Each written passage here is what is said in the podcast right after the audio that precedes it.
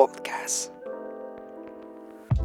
Un espacio en el cual compartimos diversos temas para crecer espiritualmente, donde tendremos varios invitados los cuales darán su punto de vista crítico y analítico conforme a la Biblia. No te pierdas ninguno de nuestros episodios y no olvides seguirnos y compartirlo con tus amigos. Sé bienvenido. Hey, hola, ¿qué tal amigos? Dios les bendiga. Mi nombre es Levi Nova y esto es Nova Podcast.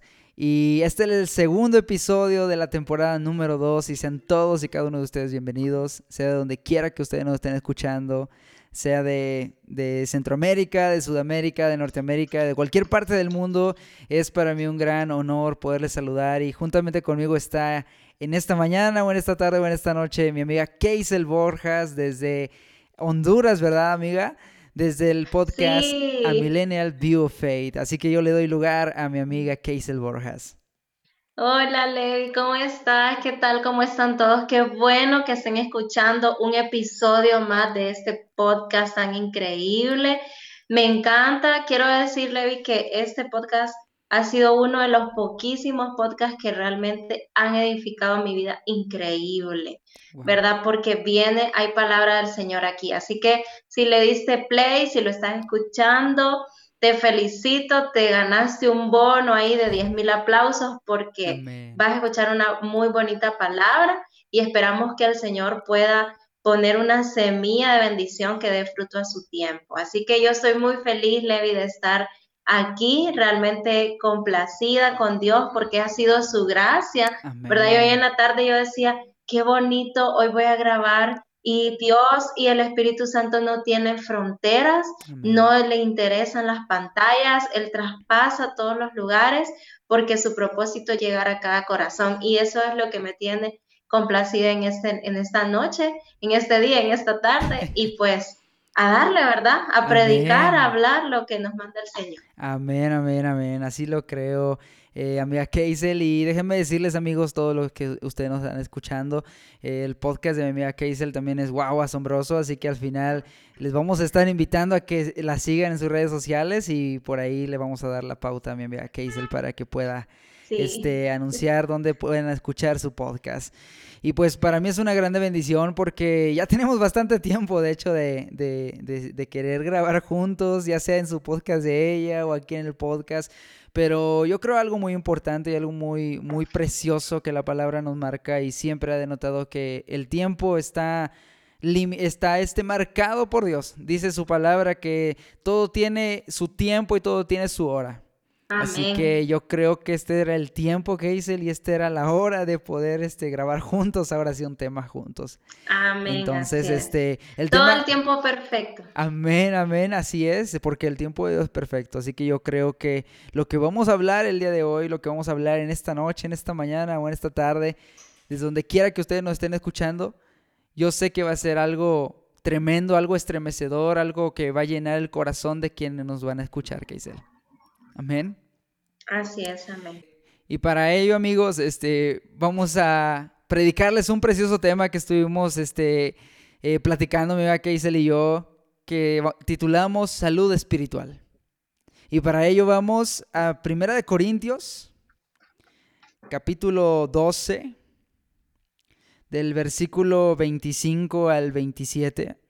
Y no importa si no este, tienes ahí tu Biblia a la mano, si vas de camino al trabajo, o estás en un break, no importa. El chiste y el punto principal es que escuches la palabra de Dios. Dice en 1 Corintios capítulo 12 versículos 25 al 27 en la versión Reina Valera de 1960.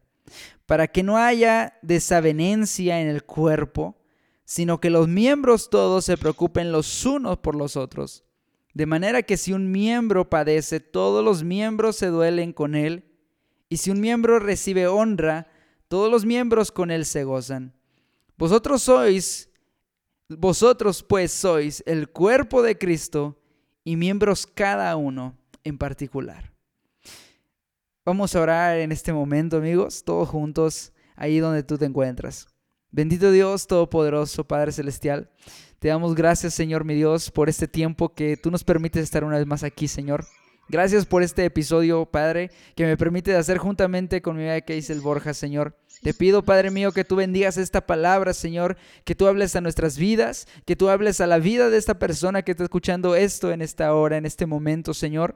Porque dice tu palabra, Padre, que no volverá vacía, Señor, sino que hará todo lo que tú deseas hacer, Padre Celestial, por medio de ella y dará frutos, Señor. Así que yo creo, Padre Celestial, que tu palabra es viva y eficaz, Señor y que obrará, Padre, de una manera tremenda y poderosa en la vida de quienes nos escuchen en este momento. En el nombre precioso de Cristo Jesús. Amén y amén. Muy bien, pues para manera de introducción podemos decir que en este, en este pasaje o en estos versículos dice eh, la Biblia nos dice que somos miembros del cuerpo de Cristo.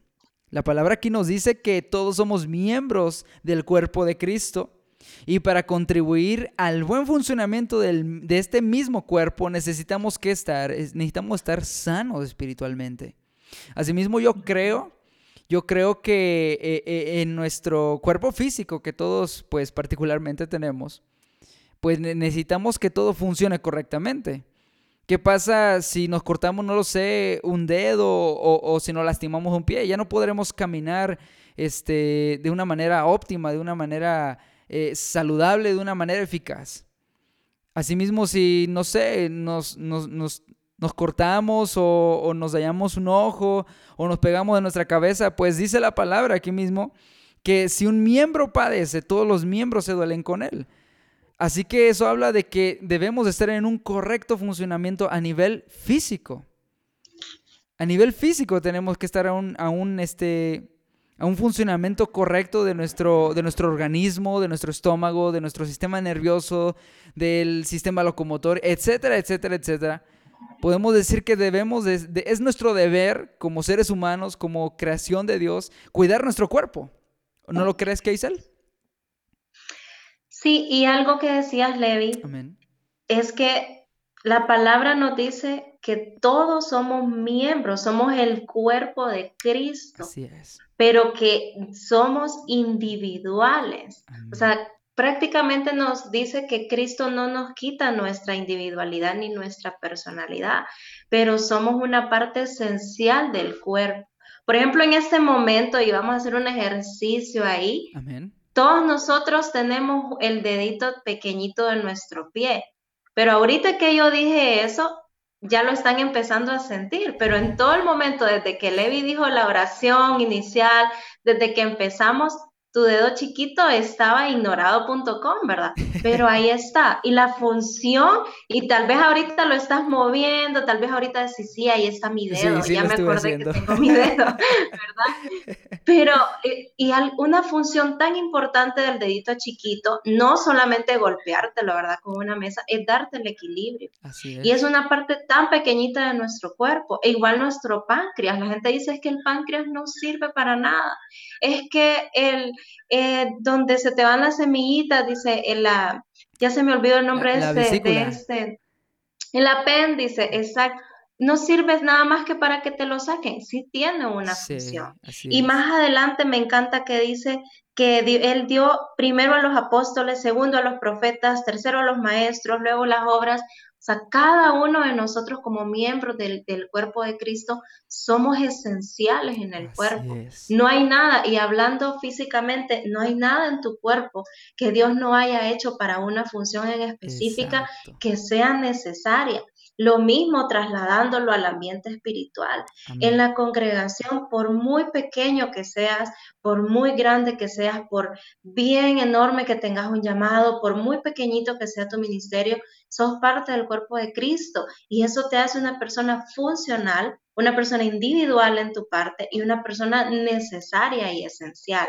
Por eso me encanta que al inicio él dice, somos parte del cuerpo pero también somos individuales. ¿Qué quiere decir? Que yo, mi función dentro del cuerpo de Cristo, la voy a hacer solamente yo. Y como la vas a hacer solamente tú, es indispensable que estés ahí. No sé si han escuchado esta frase que dice, nadie es indispensable, todos somos necesarios. En el cuerpo de Cristo, todos somos necesarios y todos somos indispensables porque todos vamos en la ruta hacia un mismo propósito. Por eso me encanta que Dios ni en esto hace excepción de personas, porque todos, Levi, somos parte de ese cuerpo maravilloso y todos tenemos una función asombrosa dentro del cuerpo de Cristo. Amén. Así es, así es, es, muy impresionante realmente este... Es, eso que mencionabas es muy esencial, o sea, porque todos tenemos un lugar dentro del cuerpo de Cristo, todos tenemos un lugar en la iglesia. Y aquel, no lo sé, si haya una persona que no esté escuchando a ti, a mí, que dice él en este momento, tal vez este, no sepa cuál es su lugar, no sepa cuál es su función. Y, y, eso tiene que irlo descubriendo conforme a Dios, tiene que saber, tiene que conocer cuál es su propósito. ¿Para qué Dios lo ha creado? Porque sí, es algo impresionante lo que mencionabas y lo que destacabas, de que todos somos miembros, cada uno en particular, o sea, somos individuales. Y nadie va a hacer el trabajo que te tocó a ti hacer, Keisel, ni nadie va a hacer el trabajo que a mí me tocó hacer, que Dios nos entregó a hacer. Pero que al final de todo esto es algo que, que, Cristo es el centro de todo, que Cristo se ha glorificado en medio de este cuerpo, ¿verdad? Y cómo mantener, amados amigos, amados hermanos, Keisel, cómo mantener nuestro cuerpo espiritual, físicamente, eh, eh, espiritualmente hablando, cómo lo mantendremos en salud. O sea, porque para mantener nuestro cuerpo funcionando, pues es lógico que vamos a mantenerlo pues saludable, ¿no crees? Debemos de, no lo sé, hacer ejercicio, comer sano, este, también depende de qué cosas consumamos, de qué cosas comamos eh, y toda esta clase de cosas. O sea, nuestro, el funcionamiento de nuestro cuerpo depende del, buen, del buen cuidado que le demos. ¿No crees, Keisel? Correcto, y también del interés que le pongamos. y a mí me encanta que Jesús siempre hablaba por medio de parábolas a sus discípulos, porque era un poco más sencillo de explicar.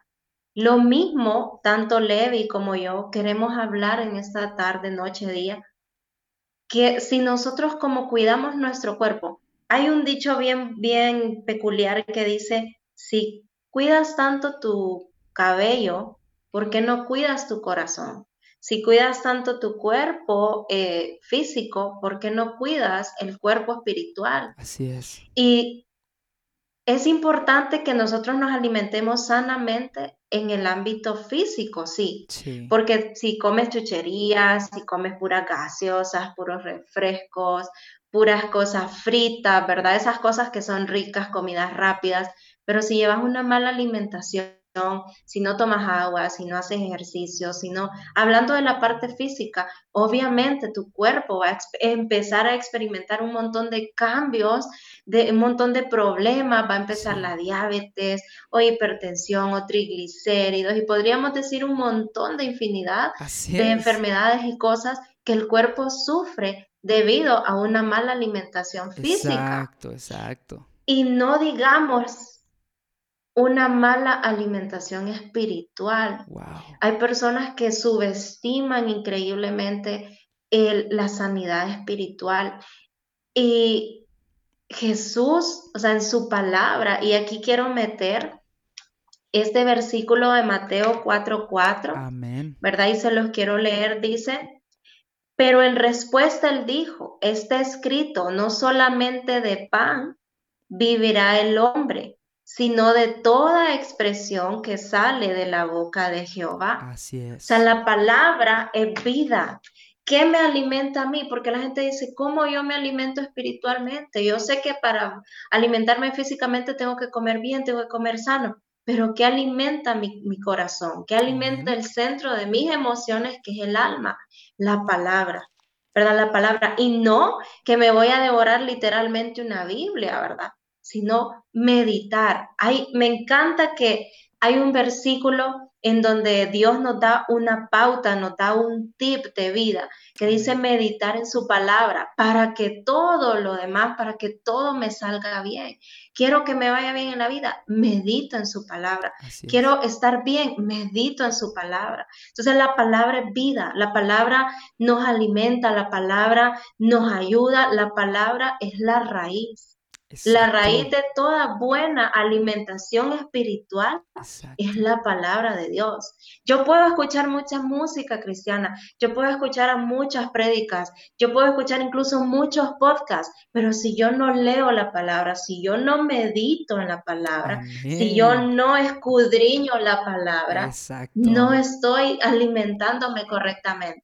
Estoy comiendo chucherías espirituales, Pero si yo ya vengo y me y Escucho música, escucho prédicas, voy a la iglesia, ¿verdad? Eh, estoy en congregación con mis hermanos y leo la Biblia. Eso es un plus para mí como una alimentación sana. Eso va a ayudar a que yo día con día esté sanamente, espiritualmente. Y es como un ejercicio. No sé las personas que, que, que hacen dieta, ¿verdad?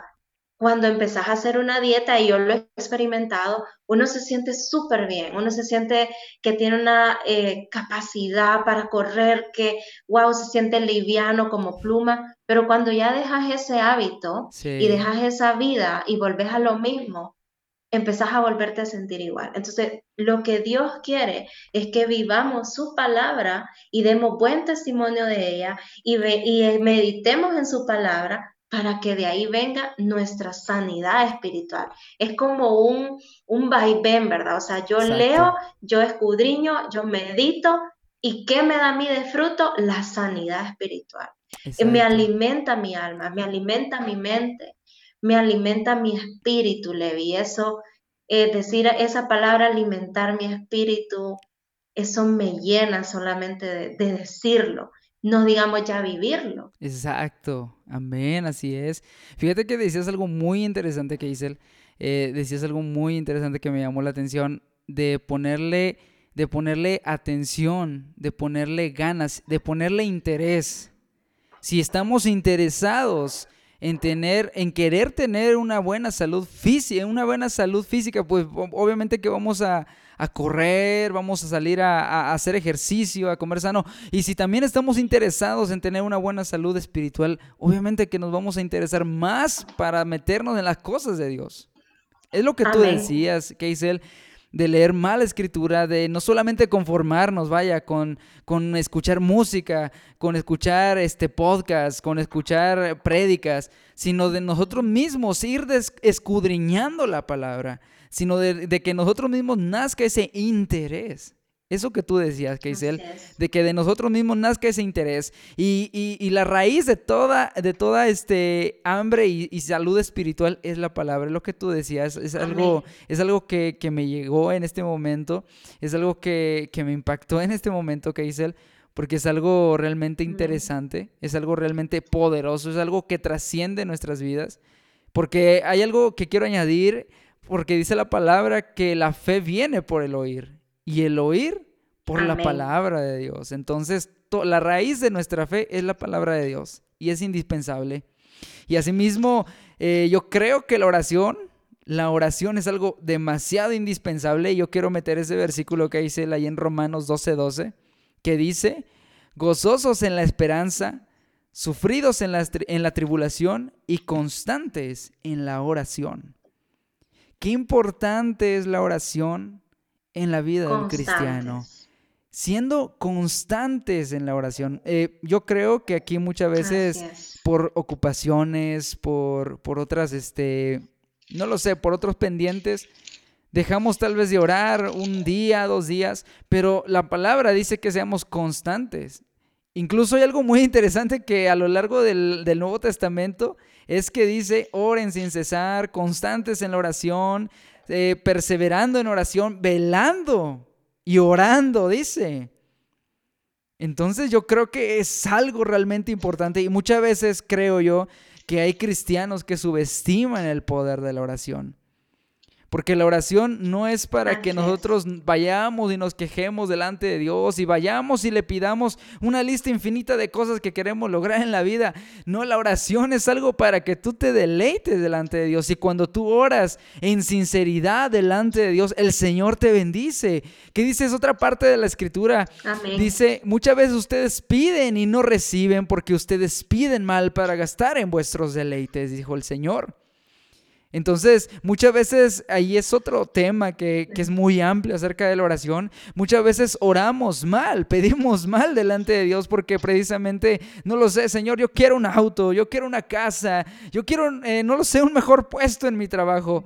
Pero tal vez nunca, muchas veces, muchachos jóvenes que ustedes nos escuchan, la mayoría de las ocasiones no le decimos, Señor, te doy gracias por la comida que has puesto en mi, en mi hogar, te doy gracias porque me dejaste eh, despertar un día más, por la vida de mi familia, Señor, por mi vida, Padre.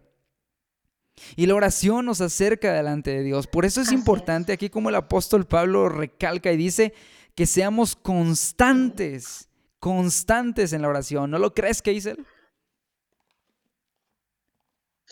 Claro, y me encanta esa palabra constancia, porque es algo que me hace persistir.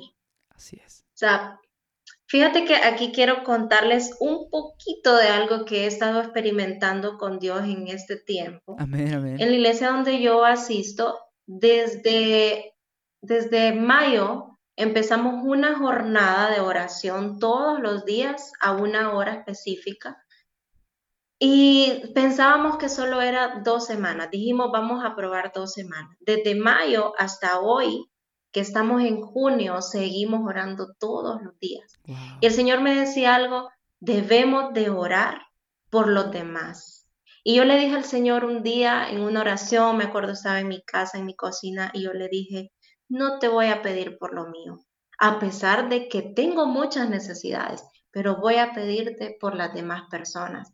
Y que decía constancia y persistencia y seguir y seguir y seguir. Cuando este hombre, cuando Pablo les decía esto a las iglesias, yo me imagino el deseo de él de decir, conéctense con Dios, porque la oración no es como decir, ya tenés ahí la, la estructurada, no, es una plática.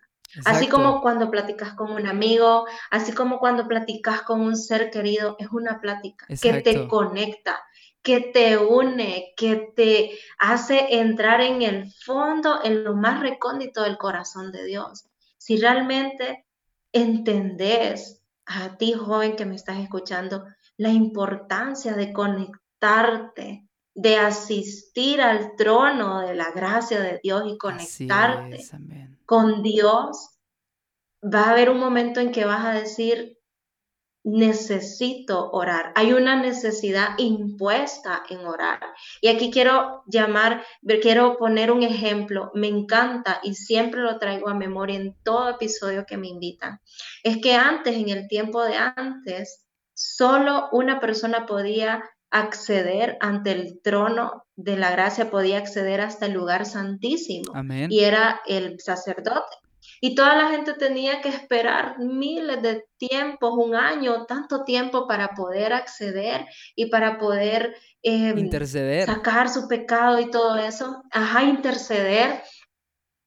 Y cuando Jesucristo muere en la cruz, ese velo se rasga. Así Y podemos yo quiero que te, yo quiero que te imagines una puerta y podemos, y que se abra y podemos acceder plenamente a la presencia de Dios. No es necesario que estés en un cuarto solo, en un lugar, en un altar. En cualquier lugar puedes acceder libremente a la presencia de Dios, porque gracias al sacrificio que él hizo en la cruz, el velo se rompió y tanto tú como yo podemos acceder en cualquier lugar. Pero ¿qué necesitamos? La persistencia y la constancia en la oración. No ver la oración como un diálogo obligado, sino como una necesidad impuesta de mi corazón de conectarme con el Señor, Levi. Siento decir esto con una necesidad en el corazón de conectarse, de conectarse y de decir, aunque a veces no lo haga frecuentemente, aunque tenga los días llenos de afanes, aunque, pero procurar que se haga en mi vida un hábito, porque esto me alimenta, que, que yo no importa, tenga que poner una alarma, tenga que poner algo para empezar, que primero empiece con cinco minutos, que luego con diez, que luego, pero persistir y ser constante y pararse en la brecha, porque eso alimenta mi vida. La palabra me da vida y la oración me conecta con el Señor. Amén, gloria a Dios. Gloria a Dios que dice él. es algo tremendo y, yo creo que, que, cuando entendemos la importancia, cuando entendemos cuál es el impacto tan, no solamente por el beneficio, sino, solamente, sino por el comunicarnos con Dios, o sea, es como tú decías, o sea, es, como tú decías, no es, no es, una, no es una plática sistemática, como dice la, o la palabra, dice que no por nuestra mucha palabrería seremos escuchados o por vanas oraciones, sino con la sinceridad del corazón. O sea, muchas veces, fíjate, yo escuchaba el otro día este, una pequeña reflexión acerca de la oración y decía, no es por lo mucho que hablas, no es por la cantidad de tiempo que pasas orando, no es por las horas, tres horas, dos horas que pasas orando. Eso no significa, es por la sinceridad que hay en tu corazón. Es lo que es lo que es, lo que es la actitud del corazón, el agradecimiento genuino que hay en tu corazón hacia Dios. Y eso es lo que Dios ve, o sea, realmente jóvenes, ustedes que nos están escuchando, no es, no es solamente por durar una hora, dos horas que te haces más espiritual, es por la sinceridad que hay en tu corazón de, de decirle, Señor, te necesito en medio de esta situación, Señor, sé que no puedo solo, Señor, sé que tú tienes el control de todo, Señor.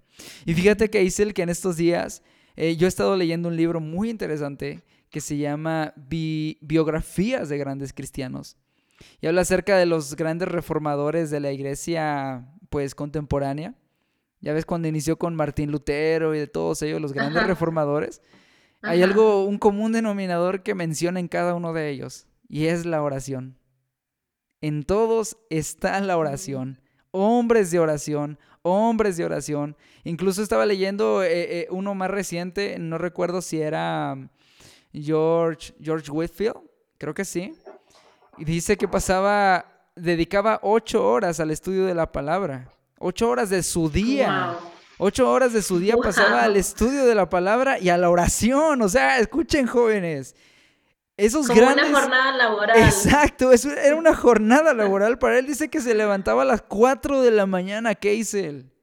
4 de la mañana a leer, estudiar y orar. O sea, era algo tremendo. Digo, wow, Señor. Y yo creo que en esta, en esta generación, ¿qué dice él? Yo creo que en esta generación todavía hay jóvenes, todavía hay hermanos, hay, hay personas que buscan insaciablemente a Dios en la oración. Y es como tú decías, la palabra es la que me da vida y la oración es la que me conecta con Dios. Entendamos que juntamente con esto, pues iremos construyendo una buena salud espiritual. ¿Y qué más? ¿Qué dice él? ¿Qué más hay para que, para que haya este, una, una buena salud espiritual? Y algo que muchas veces hay hermanos que toman en poco. No sé tú por allá él, pero a veces hay hermanos que o tardan un mes en asistir a la iglesia y creo que ya todos saben a qué nos referimos. Tardan un mes en asistir a la iglesia o solamente llegan cuando tienen un problema y qué triste, ¿no? Qué triste es. Al menos así pasa muchas veces acá en la iglesia donde estamos, que hay hermanos que se desaparecen como por arte de magia y ya regresan hasta después de tiempo. Es importante que nosotros les decimos aquí en la iglesia local, no lo dicen obviamente las autoridades, sino nosotros ahí entre pláticas chistosas, pero no vayan a malinterpretar. nosotros les ponemos, les ponemos el apodo los cometas. que solo aparecen allá. Allá, por allá. decimos, ah, el cometa, decimos nosotros.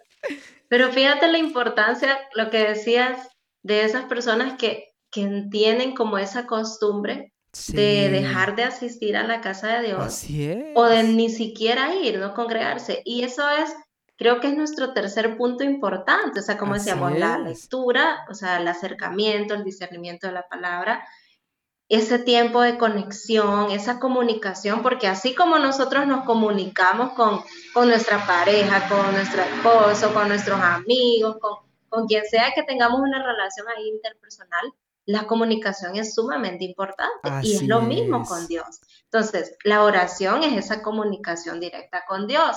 Y la, lo tercero es, yo creo que aquí así como decimos aquí, alisten sus barbas porque ya viene la rasurada, ¿verdad? Una rasurada espiritual.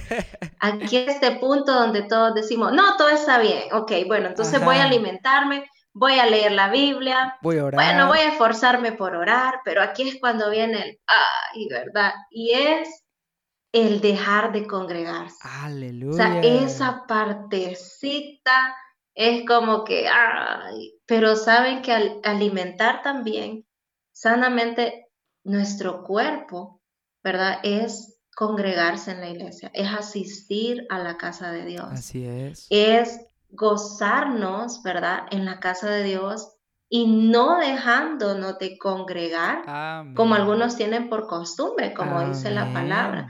y mira bien, Levi, cómo es la palabra de, de, certera, cómo es la palabra como un, una punta de lanza directamente hacia el objetivo. Porque dice como algunos tienen por costumbre. o sea, a mí me impresiona la palabra de Dios porque Él no se equivoca en lo que dice. Ah, Hay muchos hoy en día que están acostumbrados a faltar a la congregación. Y muchos tienen este, este, esta frase, Levi.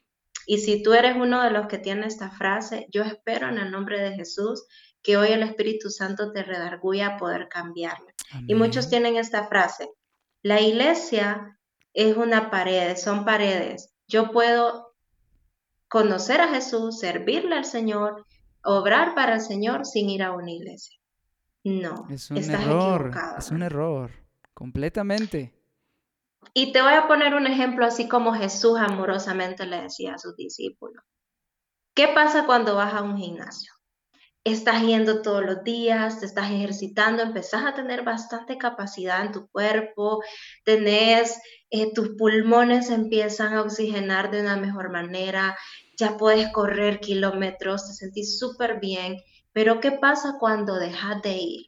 El primer día puede empezar la pereza, el segundo día eh, y luego tu cuerpo empieza a ponerse flojo, empieza la flojera, empieza a caerse, te empiezas a poner todo eh, debilucho, las piernas empiezan a quitarse esa fuerza, eso. Lo mismo pasa cuando dejas de congregar. Amén. Cuando vamos a congregarnos, estamos ejercitando nuestra fe, estás ejercitando tu pasión por Cristo, estás ejercitando tu visión hacia un ministerio, hacia el servicio de Dios, estás en ese constante ejercicio y estás y, y me estoy moviendo, yo sé que no me están viendo, pero yo estoy como que estuviera en una caminadora y empezás y, y, y escuchas la palabra y orás y estás involucrado, pero ¿qué pasa cuando dejas de ir? Exacto. El primer día, bueno, no voy a ir porque hoy está lloviendo, porque no tengo calcetines, porque, ay, me duele la cabeza.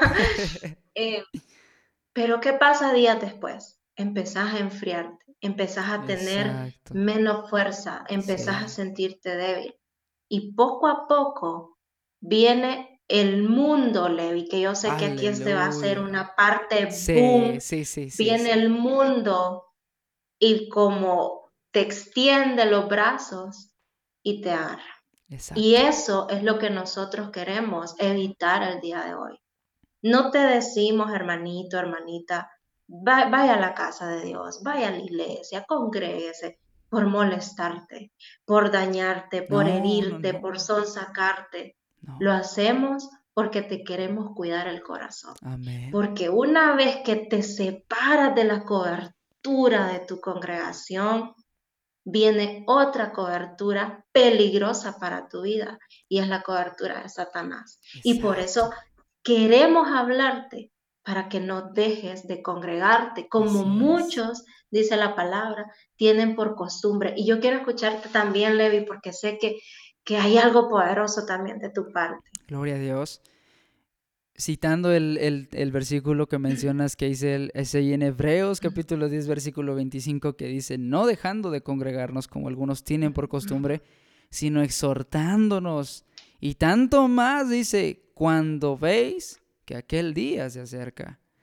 Hay una frase muy interesante que dice el que ahorita me llegaba a la, a la mente y dice, el peligro de no congregarse la iglesia constantemente es que va a llegar el día en que no va a ser necesidad para ti. No va a ser necesidad para aquella persona que, como estás diciendo, al primer día me va a causar flojera, pereza. Al, siguiente domingo ya tengo más quehaceres, ya tengo más planes, y etcétera, etcétera. Y poco a poco el enemigo ahí precisamente va ganando campo en nuestros corazones, va ganando campo en nuestras mentes y nos vamos debilitando, vamos debilitándonos. Mas, sin embargo, tal vez podemos llegar a tomar en poco que las santas asambleas en la casa de Dios es algo que manda bendición. Es algo que manda bendición, así como dice ahí en el Salmo 133. Dice, eh, eh, eh, gloria al Señor. Versículo 1 dice, mirad cuán bueno y cuán delicioso es habitar los hermanos juntos, pero no solamente juntos, dice, y en armonía. ¿Qué dice el En armonía. O sea, porque decía una vez un pastor algo muy interesante, decía, porque hermanos, dice, podemos estar juntos. Podemos estar todos aquí juntos, pero no podemos tal vez estar en armonía. Podemos estar aquí reunidos y todos juntos, pero podemos no estar en armonía. ¿Y por qué el salmista enfatiza en esto? Porque dice en el último versículo que es como el rocío de Hermón que desciende sobre los montes de Sión, porque ahí envía Jehová bendición, ¿qué dice? Y vida eterna. Y muchas veces es como aquellos hermanos que dicen, no, como tú mencionabas, no, yo no necesito la iglesia, yo no necesito ir a la iglesia, yo no necesito estar en un templo para sentir la presencia de Dios, yo no necesito estar este, bajo la cobertura de ningún pastor o de ninguna este, iglesia, etcétera, etcétera. Pero escuchen jóvenes, personas que no están escuchando. Si tú tomas en poco asistir a una iglesia para que en medio de la alabanza, en medio de la palabra de Dios, puedas estar en, en, armonía con más personas, en ese mismo sentir. Porque sí, nosotros podemos decir, podemos buscar a Dios eh, en nuestra vida privada, en nuestra vida personal, aquí en nuestro, en nuestro lugar de confort, por así decirlo, no lo sé. Podemos buscar a Dios, pero es necesario. Es algo vital, ¿qué dice? Es algo vital, pero ustedes personas que nos están escuchando. Es algo vital, es algo importante. Por eso, por eso eh, eh, ahí en Hebreos dice, no se dejen de congregar. No se dejen de congregar. Y el Señor este, muchas veces nos habla de una manera y de otra en que tenemos que ir a la iglesia, no por molestar, como decía Keisel, no por molestar, no por, no por estar ahí, este, como dicen acá en México, como cuchillo de palo, ¿no? nada más molestando, pues, que no corta y nada más está molestando. No por eso, jóvenes, no por eso, eh, ustedes, hermanos, que nos están escuchando. No lo hacemos por molestar, lo hacemos porque lo, decimos porque los amamos en, el amor del Señor. Amén. Los amamos en el amor del Señor y, y es algo que, que tal vez en estos días que dice él, en estos tiempos, es algo que muchas veces tienen como trivial, como en poco algunos cristianos, que dicen, yo amo a Dios, pero yo no amo a la iglesia. Porque la iglesia es esto, porque ahí los hermanos son unos hipócritas, porque ahí los hermanos son esto, otro, y mira el pastor que no sé qué, y se pasan la vida señalándose unos a otros. Ah, pero, eh, ojo, la palabra y el Señor mismo dice, ¿cómo puedes tú amar a Dios que no lo ves? Si ves a tu hermano y no lo amas, de una manera parafraseada. ¿Cómo puedes tú amar a Dios que no lo ves y no amas a tu hermano que lo ves? O sea, ahí nos estamos confundiendo y, nos estamos este, eh, engañándonos a nosotros mismos, Keisel. Yo creo que es algo importante, es algo vital, es algo que, nos reanima. Yo no sé tú, Keisel, pero yo por mi trabajo no puedo asistir más días a, a la iglesia, más que los días domingos. Entonces, este en ese, en ese día que yo estoy ahí, estoy dirigiendo la alabanza, estoy ahí en la prédica, muchas veces el Señor me toca en medio de la palabra. Y muchas veces hay personas, yo he visto, hay muchas veces personas que se están durmiendo, que están distraídas y se pierden de esa comunión con Dios y con sus demás hermanos, aquellos que están en armonía, que dice él. Así es. No sé tú si, si tú creas algo así, es que es, esta es la realidad. Sí, y duele, duele, duele. En mi caso te diré que uno como líder, porque yo sé que tú también eres líder, uno como líder le duele cuando un discípulo, un miembro de su grupo, de su equipo de trabajo, no asiste a la iglesia o se deja de congregar. Sí. Porque el mundo te envuelve, el mundo te arrastra. Quiero contar así rapidito un pequeño testimonio de algo que a mí me pasó. Adelante, ¿qué dice Hubo un momento en que en mi vida en el que yo estaba en la iglesia sirviendo, estaba muy bien, estaba pero empecé con clases en mi universidad, en ese tiempo estaba en la universidad, y mm, puse de excusa eso. Y yo decía, no voy a ir hoy porque tengo que hacer tareas. El servicio en ese momento era de 7 a 9. Y me pasó todas las veces que yo dije, voy a quedarme porque voy a terminar mis tareas. Empezaba a hacer mis tareas a las 9 de la noche terminaba súper cansada, terminaba súper agotada y al final no rendía porque el tiempo, según yo, lo estaba dando, pero lo estaba perdiendo. No me estaba edificando. Y llegó un momento, Levi, en que empecé a poner excusas tan sencillas. No voy a ir porque en mi caso como mujer me duele el vientre. No voy a ir porque hoy no tengo dinero. No voy a ir porque no he cenado. No voy a ir porque no tengo transporte. Y poco a poco me fui desconectando. Y hubo un momento, Levi, en el que hubo un concierto, me acuerdo, y me invitaron a este concierto y yo sé que no me están viendo, yo soy muy expresiva para hablar. Y yo estaba con, una, con un vaso, ¿verdad? De, bebida, ¿verdad? No voy a decir el nombre. Y yo estaba en aquello y yo ahí saltando y saltando. Y luego una persona me tocó en mi hombro, me hizo así tic tic, imagínense así el dedito, ¿verdad? Y me dijo, hola, Keisel. Y yo, hola, que no sé qué. Y me dice, ya te descarriaste, vale que sos cristiana. Miren, eso fue un boom en mi corazón. Padre Santo. Porque no me di cuenta cuando yo ya estaba metida en las cosas del mundo y lejos de las cosas de Dios. Y desde ese día yo le dije al Señor, no importa la situación en la que yo esté, si me siento mal, si me siento desanimada, voy a ir a la casa de Dios. Porque los días en los que yo iba desanimada, regresaba con una palabra. Entonces yo le dije al Señor, como sea voy a ir a la iglesia, aunque hayan hipócritas, aunque haya gente mentirosa, aunque haya gente que está aquí en la iglesia y luego la veo en, en un lugar ahí X, pero voy a seguir yendo, porque ese día, nuestra vida, hermanos, e, es un testimonio y como puede impactar, puede destruir. Y ese momento yo destruí y yo pisoteé en lo que Jesús había hecho en mi vida es delante de esa persona. Y cuando esta persona me dijo, vale que sos cristiana, fue como una punta de lanza directo a mi corazón que me dijo, dejaste a Dios y estás amando al mundo. Y yo quiero leerles en primera de Juan 2.15, que dice, no améis al mundo ni las cosas que están en el mundo. Si alguno ama al mundo, el amor del Padre no, está en él porque todo lo que hay en el mundo, los deseos de la carne, los deseos de los ojos y la vanagloria de la vida, no proviene del Padre, sino del mundo. Y aquí hay algo que yo quiero destacar. En Juan 3:16 dice, porque de tal manera Dios amó al mundo. Entonces decimos, ¿por qué no podemos amar al mundo? Y Dios sí ama al mundo.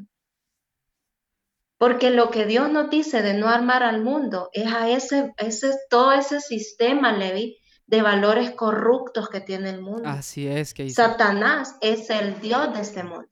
Así es. Y él tiene un sistema de valores corruptos que van contrarios a Dios. Así que lo que quieren es destruirte, que lo que quieren es corromperte, que lo que quieren es derrocarte, disolver y depravarte. Y quieren arrancarte el propósito de Dios. Entonces, cuando vuelvo otra vez a lo que te contaba como testimonio, cuando esta persona me dice, vale más que sos cristiana, el Señor me confronta y me dice, estás amando al mundo y estás dejando de lado a Dios. Porque el que está en el mundo no tiene el amor del Padre. El amor del Padre no está en él. Entonces Dios amó al mundo, vino a morir por el mundo. Pero no nos manda a amarlo, porque los deseos corruptos están bajo Satanás.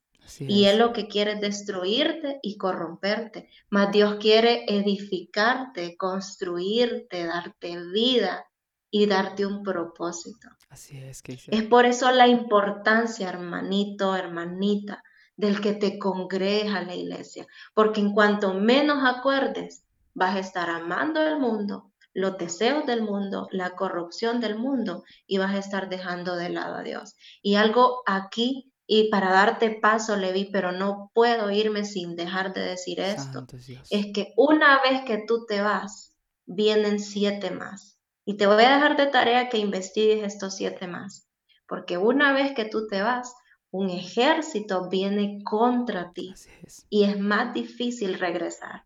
Es por eso que debemos de luchar para que nuestra sanidad espiritual esté al 100% óptima. Porque el día que vengan los días postreros, lo que te va a sostener es la palabra, la oración, congregarte y alimentarte espiritualmente. Amén, que dice, wow, wow, wow, wow. Me estremeciste completamente, Keisel. Algo muy tremendo. Yo creo que todos vivimos una experiencia así. Todos vivimos de alguna manera ah, un, un, un, este, un cambio de parte de Dios. Yo creo que en ese momento en que esa persona te vio y te conoció, aquí como en México decimos, te cayó como balde de agua fría. ¡Wow! ¿Qué estoy haciendo aquí en este lugar? Como un trágame en tierra. Sí, en serio. Yo, yo creo que así como que, no, no me conoces, no me conoces. Y es verdad. Es verdad, muchas veces, así como decía mi amiga que dice, en lugar de ponernos, de interesarnos en tener una buena salud espiritual, ojo, jóvenes, personas que nos están escuchando, si nosotros no tenemos un interés por crecer espiritualmente, por tener una buena salud espiritualmente, es como decía mi amiga Keisel, va a venir el enemigo. Él no te va a pedir este permiso para entrar, él, él, él va a entrar y va este, a empezar a destruir lo que Dios ha hecho en ti. Si tú empiezas a descuidar. Por eso la palabra dice que, nos, que nos ocupemos con temor y con temblor de nuestra salvación, jóvenes. O sea, esto no es una broma, esto no es un chiste, esto no es de que ahorita voy, ahorita no voy. Fíjate, ¿qué hice? Es algo impresionante porque hoy precisamente una persona de, de mi trabajo que es cristiana también me contaba que, le decía a sus hijos, oigan hijos, pero ustedes qué piensan? Que es, es, es, es de jugar a la iglesita irme al mundo a, a, a, depravarme, a, tirarme a los vicios, a tirarme al licor, a la borrachera y después venir a la iglesia y hacer como que nada pasa. Dice, no, ustedes están mal porque la paga del pecado es muerte, aleluya. ¿Qué vamos a encontrar fuera de Dios? ¿Qué dice él? Y es algo tremendo también lo que dice el capítulo 4, versículo 4 también de Santiago. Y dice, oh almas adúlteras, ¿no sabéis que la amistad del mundo es enemistad contra Dios? Cualquiera pues que quiera ser amigo del mundo, eh, ojo, se constituye en automático enemigo de Dios. enemigo de Dios, sí. O sea, esto es algo fuerte, es algo que debemos de tomar en serio, vaya. Es algo que debemos de tomar en serio. Tú que, tú que nos estás escuchando, tienes que tomar en serio esta parte. Porque cuando tú no te alimentes saludablemente, hablando al nivel espiritual, el enemigo va a comenzar a obrar en tu vida para que poco a poco dejes de leer la palabra, para que poco a poco dejes de orar, para que ya te parezca anticuado reunirte en la iglesia. ¿Y qué? Te va, te va a hacer mejor, este, te va a mostrar el mundo y sus placeres. Así como decía mi amiga Keisel, porque la vanagloria de la vida y los placeres de este mundo, el, el amor del Padre no está en eso. El Señor no se complace en eso. El Señor no se complace en aquel que hace la mal, en aquel que hace maldad, en aquel, aleluya, el que dice su palabra. Que aquel que conociendo de la justicia se vuelve, ¿qué dice él? Dice que mejor le hubiera no, no haber conocido, lo mejor le hubiera hecho no haber conocido que haber conocido y volverse. Volverse al mundo, volverse al pecado volverse a mezclarse con las cosas mundanas, porque si no eres, si tú te constituyes amigo del mundo, eh, tienes al Todopoderoso en contra tuya. ¿Y qué vamos a hacer nosotros en contra de Dios? ¿Con qué nos vamos a justificar? ¿Con qué vamos a llegar a decirle, Señor, es que esto, es que el otro? Y hay algo tremendo que dice el que decía una vez un pastor. Decía, oh, o somos hijos de Dios, o somos hijos del diablo, pero nadie se queda huérfano, nadie se queda huérfano. O somos de Dios o somos del diablo. Simple. Porque no podemos decir, ah, es que yo soy cristiano. No soy cristiano, pero soy buena persona. No, oye, aquí nadie es bueno, aquí todos somos salvos por gracia. O somos hijos de Dios, o nos comportamos como hijos de Dios, o vivimos para Dios, o vivimos para Satanás. Así de simple. Y aunque suene fuerte, ¿qué dice él? Hay que decir la verdad. Porque esto es lo que muchas veces creo que necesita esta generación. Que digamos las cosas de frente. Que digamos las cosas derechas. Porque, porque por eso precisamente Vemos a veces tanta inconstancia en las iglesias. Vemos que se van jóvenes, vemos que se tiran jóvenes al vicio porque precisamente, oye, Keisel, no hay algo, no hay algo que lo sostenga de raíz. Y viene con ello una mala salud espiritual, vienen con ello las fiestas, viene con ello la mucha televisión, viene con ello la música mundana. Hoy tenemos una música secular tan nefasta, Keisel, llena, de, llena de groserías, llena de contenido sexualizado, ah, ya por encima, Dios, o sea, no, entiendo. Es una generación actual, tan, no lo sé, como muy perversa, muy pervertida, muy distorsionada. No lo sé, muy depravada, que dice él, y juntamente con ello, cosas que nos, que nos dañan nuestra salud espiritual es precisamente tirarnos al mundo, Keisel. Así como contaba Keisel, eso yo creo que fue un dardo del enemigo que te dio aquí completamente el corazón y creo yo que el Señor usó a esa persona para que regresaras ah, a la iglesia, Keisel. Porque su palabra dice que Él usa a quien Él quiere, como Él quiere y cuando Él quiere. Así, de simple, Keisel. ¿Y qué otras cosas nos pueden dañar? Hey, Muchas veces en la iglesia se da esto, ¿qué dice? Los chismes. No me dejarás mentir. Los chismes. Cosas que nos dañan espiritualmente, cosas que nos corrompen nuestra salud este, espiritual. Allí en Proverbios 20, 19 dice algo tremendo. Si quieres acompáñame, dice para, para ver lo que dice ahí en Proverbios capítulo 20, versículo 19. 4.20. 20.19 de Proverbios. Dice algo tremendísimo. 4.19. No, 20.19. Ok. Lo leo en la versión de la traducción del Nuevo Mundo. Amén. Y dice el 2019, el que anda de calumniador está descubriendo al confidencial y no debe de tener compañerismo con uno que se deja seducir por sus labios. Así es. Habla acerca de los chismes. Así como en la versión de 1960 dice muy similar, el que anda en chismes, descubre el secreto. Dice, no te entremetas pues con el suelto de lengua. Aleluya. Yo creo que esto es un, esto es algo tremendo, Keisel. Esto es algo tremendo porque muchas veces en la iglesia, yo creo que la iglesia no es perfecta. Yo creo que la iglesia, yo creo que tú compartes eso conmigo. La iglesia no es perfecta. Sí. La iglesia no, es. perfecta. O sea, habemos distintas personas con distinta manera de pensar, con distinto carácter, con distinto modo. Y puede haber que haya personas que guarden secretos, que sean personas que se confía en ellas. Pero hay personas que no me les gusta hablar unos de otros.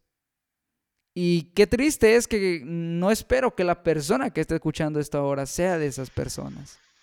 Y si lo es, aquí Proverbio nos da un consejo muy sabio. Dice, no te juntes. No te juntes con esas personas. No te entremetas pues con el suelto de lengua. Así es. Con las críticas él. ¿Qué puedes opinar acerca de eso? con la murmuración, la crítica, algo que destruye, algo que pone en contra a los hermanos, algo que crea división, que destruye ministerios y que es contrario a la voluntad de Dios y a su propósito. Y mencionabas algo, le vi que decías, eh, es que aquí en la iglesia hay mucho hipócrita, hay mucho mentiroso, hay mucho todos estamos todavía en la rueda del alfarero, queriendo alcanzar la estatura perfecta del varón perfecto. Así es. Todavía no alcanzamos la perfección. Luchamos por poco a poco ir pareciéndonos a Cristo, pero es un proceso. Y yo quiero animar también a aquellos que dicen, es que yo lo quiero hacer, pero fallé. O sea, todo es un proceso. Y antes de, de hablar a esto, no quiero dejar de, decir esto que nace en mi corazón, que está en Isaías 40 al 30 al 31, que dice, los muchachos se fatigan y se cansan, los jóvenes flaquean y caen, pero los que esperan en Jehová tendrán nuevas fuerzas, levantarán alas como las águilas, correrán y no se cansarán, caminarán y no se fatigarán. Amén. Hay que evitar tantas cosas y es a veces es bien complicado. Es difícil porque somos humanos, no somos máquinas y es difícil a veces eh, querer hacer las cosas bien y, como dice la palabra, la palabra nos da ese potencial, nos dice qué hacer, qué no hacer. Y no, esto destruye, esto destruye ministerios, destruye iglesias, pero poco a poco, sin flaquear, porque como dice la palabra, los jóvenes flaquean y desmayan, pero los que esperan en Jehová tienen nueva fuerza. Así es. Entonces sí, el chisme, la murmura, la crítica, eso destruye, eso derroca, eso disuelve, eso deprava, eso no edifica, eso daña. Y lo que debemos de hacer es tener esa salud, debemos de procurar cuidarnos espiritualmente. Así es. Si nosotros nos cuidamos de no comer cosas vencidas, cosas echadas a perder, cosas con hongo, con moho, en nuestra salud físico, ¿cómo no vamos a cuidar nuestra salud espiritual? Porque si no lo cuidamos y caemos en esto, en los chismes, en la murmula, en todo lo que hemos estado hablando, caemos en una enfermedad espiritual que causa sequedad en nuestra vida. Entonces, sí yo sé que es difícil, sí yo sé que no es sencillo, pero la palabra misma, el punto número uno que para alimentarte leas la palabra, te dice que los jóvenes, aunque puedan flaquear y desmayar, pero aquellos que pertenecen, aquellos que prevalecen, aquellos que son constantes, le vi en la oración, aquellos que están ahí, que quieren ser punta de lanza, que a pesar de que puedan caer, a pesar de las cosas, el Señor da la promesa de que estos se van a levantar. Amén. de que esto dice la palabra, no se cansarán, van a caminar y no, se van a fatigar. Gloria a Dios, Keisel. Es algo tremendo lo que acabas de compartir. Wow, es algo tremendo porque sí, jóvenes, muchas veces suele suceder que si tal vez eres líder de jóvenes, si no estás escuchando, o si conoces a un líder de jóvenes en tu iglesia, pues en lugar de criticar, en lugar de murmurar, en lugar de chismear en contra de esa persona, porque, eh, ojo, la palabra también dice en Proverbios capítulo 3, eh, capítulo 12, capítulo 12, versículo 18, dice algo también tremendo. Dice, hay hombres cuyas palabras son como golpes de espadas. Dice, más la lengua menti perdón, el 18, más la lengua de los sabios dice es medicina. Hay hombres cuyas palabras son como golpes de espadas, ¿qué dice él? Se refiere, a la, se refiere a las críticas. O sea, el sojuzgar a alguien, en decir cosas a sus espaldas, y más si es de alguien conocido, más si es de alguien que, que, que, que está en la misma iglesia o que supuestamente consideras un amigo. Es peor. Es peor porque, oye, no te pones a pensar que muchas veces lo duro que hablas, las cosas malas que se hablan, puede dañar a un nivel espiritual tremendamente a esa persona, porque las palabras dañan. En estos días estuve yo hablando con un amigo que dice acerca de, esto. Eh, hizo una publicación un poco, no lo sé, siento que se equivocó en cierta parte. Siento que se equivocó. Pero en lugar de eso, muchas personas, en lugar de hacerle ver un error con amor, exhortarlo, decirle, hermano, es que esto no es correcto según la palabra, o así, no lo sé. Algo con amor. En lugar de eso, se llenó el, la, la parte de comentarios, se llenó lleno de comentarios en contra de él, diciéndole, es que eres un patético, es que eso es patético, eso que hiciste eh, solamente lo, lo, van a usar para hacer este, propaganda, solamente quieres el, ser el centro, etc. Y en lugar de, de, levantarle el ánimo él, en lugar de decirle, hermano, te equivocaste, yo vi que lo juzgaron tremendamente, lo criticaron fuerte y son golpes, son golpes que, que dan en directo en el corazón. Así que tengamos cuidado de que no seamos esa clase de personas, Keisel, de que no seamos esas personas que hablen para criticar, para murmurar. Que no seas tú que nos estás escuchando, que no seas de esas personas que solamente abren su boca para lanzar, no lo sé, veneno en contra de otros hermanos, sino que en lugar de eso puedas tú bendecirlos y pedirle a Dios por ellos. Keisel, gloria a Dios. Porque eso de las críticas, chismear, criticar, murmurar y etcétera, etcétera, etcétera, solamente van a destruir tanto a la persona, tal vez a la persona que estás diciéndoselo, y a ti mismo. Eso te va a secar, como decía mi amiga Keisel. Te va a secar completamente, te va a hacer sentir, ya después cuando realmente veas la realidad. Dice otra parte de la escritura que el chisme es muy bueno, en una paráfrasis. Dice que el chisme es muy bueno, que está, pero bien padre, pero sus consecuencias son desastrosas. Así es. No lo crees que dice, los es dentro de la iglesia yo creo que sí se da, se da y te lo digo por experiencia, se da. Y muchas veces se da de las personas en las que supuestamente tú confías. Y yo te lo quiero contar a ti, Keisel. También una experiencia que tuve. Ah, pues de hecho te la conté en el podcast al que me invitaste aquella vez, ¿recuerdas? Sí, tienen que escucharlo, tienen que escucharlo. Pásense por el podcast y tienen que escuchar Fe en medio de las pruebas. Así es, así es. Ahí estuve compartiendo un poco acerca de, del testimonio. Exactamente el episodio uno. El uno, ¿verdad? Sí, exactamente el episodio número uno de la segunda temporada. No se lo tienen que perder. No se lo pierdan, vaya, escuchen ese episodio. El uno, sí. Sé que será de grande bendición en, la, en, el podcast de mi amiga Keisel. Pero Keisel, hay, hay algo profundo en esa parte que no te conté por el tiempo, pues. no, no alcanzaba a abarcar todo.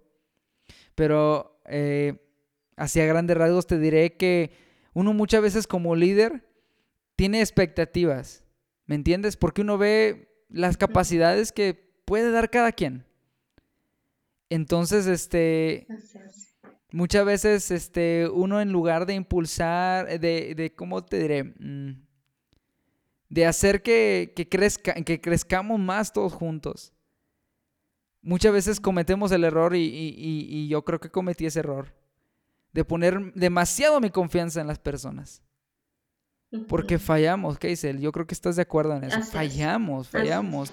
todos fallamos. No, no importa si somos líderes, si es el pastor, si es cualquier otro de la iglesia. Todos fallamos, todos fallamos.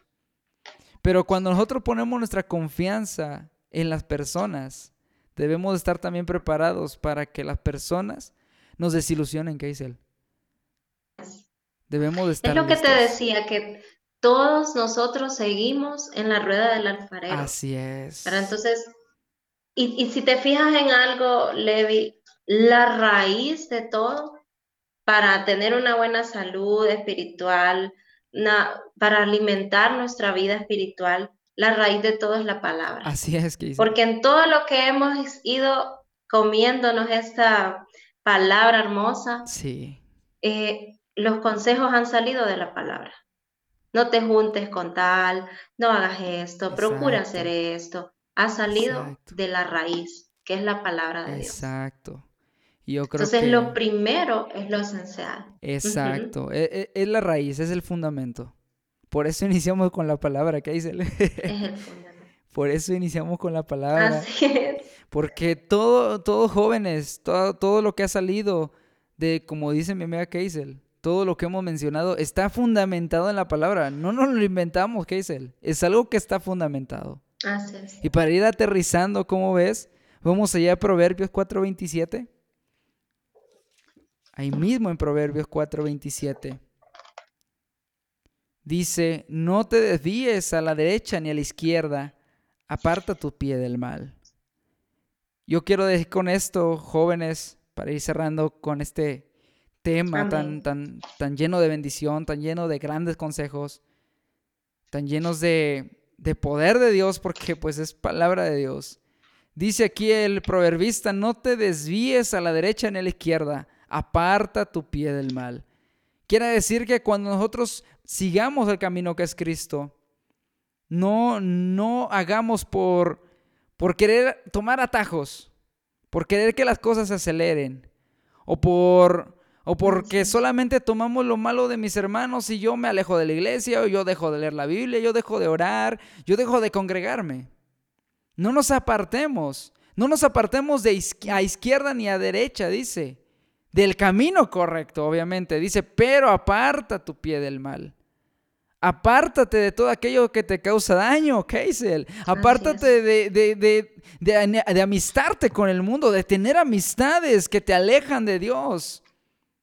Apártate de, la fiesta, apártate de la mucha televisión, apártate de la música mundana. Apártate de los chismes, apártate de las críticas, apártate de las murmuraciones, aún dentro de la iglesia. Apártate de todas aquellas cosas que puedan ser causa de división y que incluso te van a ir arrastrando también a ti. Porque, ojo, dice la palabra que el enemigo no vino sino para hurtar, para matar y para destruir. Pero Cristo vino para dar vida y vida en abundancia, dice su palabra. Amén.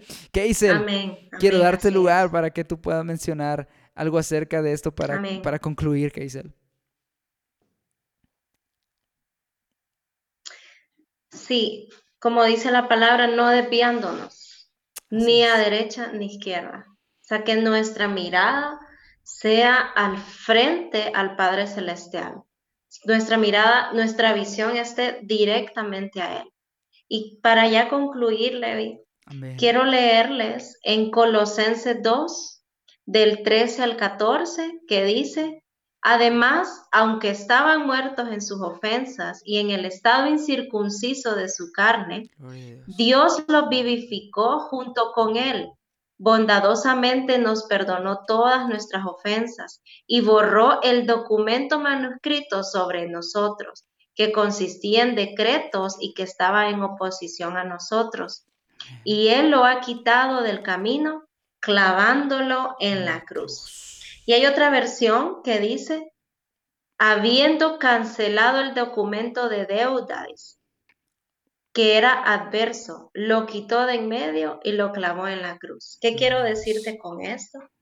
Que cuando nosotros estábamos en el mundo, no conocíamos a Cristo ni lo habíamos aceptado, teníamos un decreto de muerte, teníamos un decreto de maldición, teníamos un decreto de lo más perverso que te puedas imaginar. Pero cuando Jesucristo murió en la cruz del Calvario, Él rompe este decreto, rompe esto que el enemigo tenía en tu vida y dice, te da un nuevo decreto de lo que decía nuestro amigo, de vida, de salvación, de vida eterna. Entonces, procura, procuren cuidar su salud espiritual, procuren alimentarse sanamente, para que el decreto que el enemigo había hecho en tu vida no lo vuelva a rehacer. No vale la pena alejarte de Dios por el mundo. No vale la pena quitar o alejarte de tu, eh, de tu creador, de tu conexión con el Señor por algo que es efímero, porque Dios es eterno. Entonces procuremos cuidarnos y alimentarnos sanamente porque al final el decreto mayor lo puso Cristo en la cruz del Calvario y te declaró libre, sano y tienes una eternidad en Él. Amén. Amén, Keisel. Amén, gloria a Dios. Yo creo que ha sido de grande bendición. Y tú, amado amigo que nos está escuchando ahora, espero que este tema haya sido de grande bendición, de, reflexión, como lo ha sido para ti, para mí, Keisel. Ha sido algo tremendo porque... Amén porque pues más vale mantenernos en lo bueno y en lo correcto que da vida. en lo bueno y lo correcto que da Dios. Más vale, amados amigos, que, que nos ocupemos, que nos interesemos, que haya un interés de por medio de parte nuestra para con Dios. Oye, porque la palabra dice que si nosotros nos acercamos a Dios, dice que Él se acercará a nosotros. Yo creo que es el que Él ya ha dado todo en la cruz, así como menciona esta parte de la escritura. Así es. Él ya puso el decreto mayor, un decreto de vida, de salvación, de redención. Un decreto Amén. sobre el cual nosotros podemos poner nuestra confianza, nuestra fe en Él y podemos comenzar a practicar una buena salud espiritual, a no enfriarnos. Porque algo que quiero mencionar y para finalizar y para poder orar, que dice que estos tiempos estarán marcados por una frialdad espiritual. Tristemente, Así es. es una realidad bíblica para quienes nos están escuchando. Una realidad. Estos tiempos estarán marcados por una frialdad espiritual, una apostasía, él, Uy, sí, se va a levantar, sí. en la que esperemos que quienes nos estén escuchando no sean parte de eso, sino que esperemos todos juntos a Cristo, porque Él pronto viene, él. Amén. Amén. ¿Cómo ves si tú oras para finalizar este episodio, él? Y para, Está bien. Está para bien. sellar completamente Bueno, todo ahí esto. donde, así es, ahí donde estás, si Amén. vas en tu vehículo, pues obviamente no cierres los ojos, pero si estás escuchando este episodio y tienes un lugar donde irte o ahí donde estés, en el lugar que te guste, cierra tus ojos y conectémonos un momento con Dios. Gracias, Señor. Padre Celestial, en esta mañana, tarde, noche, Señor, venimos primeramente a agradecerte porque has dispuesto, Señor, este tiempo para poder hablar de tu palabra, porque tú no te equivocas, Señor Jesús, y porque lo que estamos hablando es algo que ha nacido principalmente en tu corazón para poder compartir, Señor, a los demás. Tú, Señor, no tienes fronteras, tú no tienes pantallas, tú no tienes ninguna división que te permita alcanzar y tocar el corazón, Señor, como punta de lanza en este momento. Espíritu Santo, ven y reposa, Señor, sobre cada persona que está escuchando este episodio, que puedan encontrar, Señor Jesús, la verdad, que puedan abrir sus ojos espirituales y sus oídos espirituales para escuchar lo que tú quieres decirles. Que cada persona que ha estado, Señor, afuera de tu propósito, lejos de tu casa, Señor, sin orar, sin conectarse contigo, tú inquietes su corazón y puedas poner, Señor Jesús, la luz, Padre, el deseo, el querer como el hacer, Señor. Que tú, Señor Jesús, lo que has, lo que el enemigo, Señor, ha decretado sobre las personas, Señor, que están escuchando este episodio, tú rompes en el nombre de Jesús ese decreto y nos atraes hacia la vida eterna. Creemos en el nombre de Señor, Jesús que si tú nos quieres hablar acerca de sanidad espiritual es porque te interesa nuestro corazón, te interesa nuestra alma y aunque moriste en la cruz del. Calvario, estás cada día, Señor, atrayéndonos a tu corazón. Permite, Espíritu Santo, que podamos escucharte. Y si en este momento sos de las personas que no hagamos. recibido a Jesús en su corazón, repite conmigo. Señor Jesús. Sé que soy pecador y necesito de ti. Abre mi corazón, Señor. Entra en mi vida. Escríbeme en el libro de la vida y permíteme, Señor, nacer de nuevo contigo. Te acepto como mi Señor y mi. Salvador. Y desde este día pertenezco a la familia de la fe. En el nombre de Jesús. Amén. Amén y amén.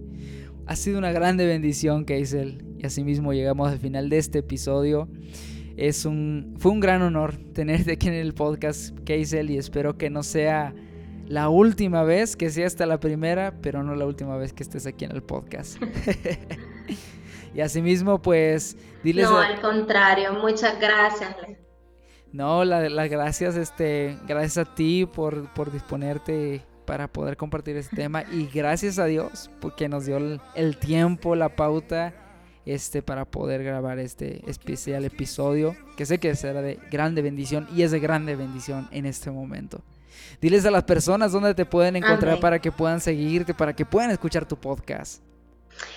Ok, bueno, me pueden encontrar como arroba ambos o sea, A-M-B-O-F, podcast, ¿verdad? Mi contenido es psicoeducativo porque soy psicóloga, entonces ahí les ayudo con algunos tips eh, psicológicos, pero el podcast es completamente de Dios, ¿verdad? El Señor me ha regalado mi carrera hermosa y pues por esa carrera también eh, es un complemento, ¿verdad? Para la salud espiritual y mental. Así que me pueden encontrar así como arroba ambos podcasts en Spotify, en Breaker, en Apple Podcasts, en Google Podcasts, en todas las plataformas que están ahí en el link en la casilla de Instagram. Entonces ahí me siguen y no se olviden de escuchar el episodio número uno de la segunda temporada que lo hizo mi amigo Levi, ¿verdad? Que con él, eh, con él comenzamos la temporada. Así que ahí lo pueden escuchar. Gloria a Dios, gracias Keisel y Claro que sí, personas que nos están escuchando, vayan y sigan a mi amiga Keisel. Síganla ahí en Instagram y en todas las redes que les ha comentado. Sé que será de grande bendición. Yo la sigo y wow, y la verdad sí ha sido de grande edificación. Keisel, pues nos despedimos. Eh, esperamos que esto haya sido de grande bendición para que todos y cada uno de ustedes. Mi nombre es Levi Nova con mi amiga Keisel Borjas en este episodio de la segunda temporada en Nova Podcast Dios les bendiga a todos y cada uno de ustedes de manera exagerada. Hasta la próxima. Amén. Bye bye.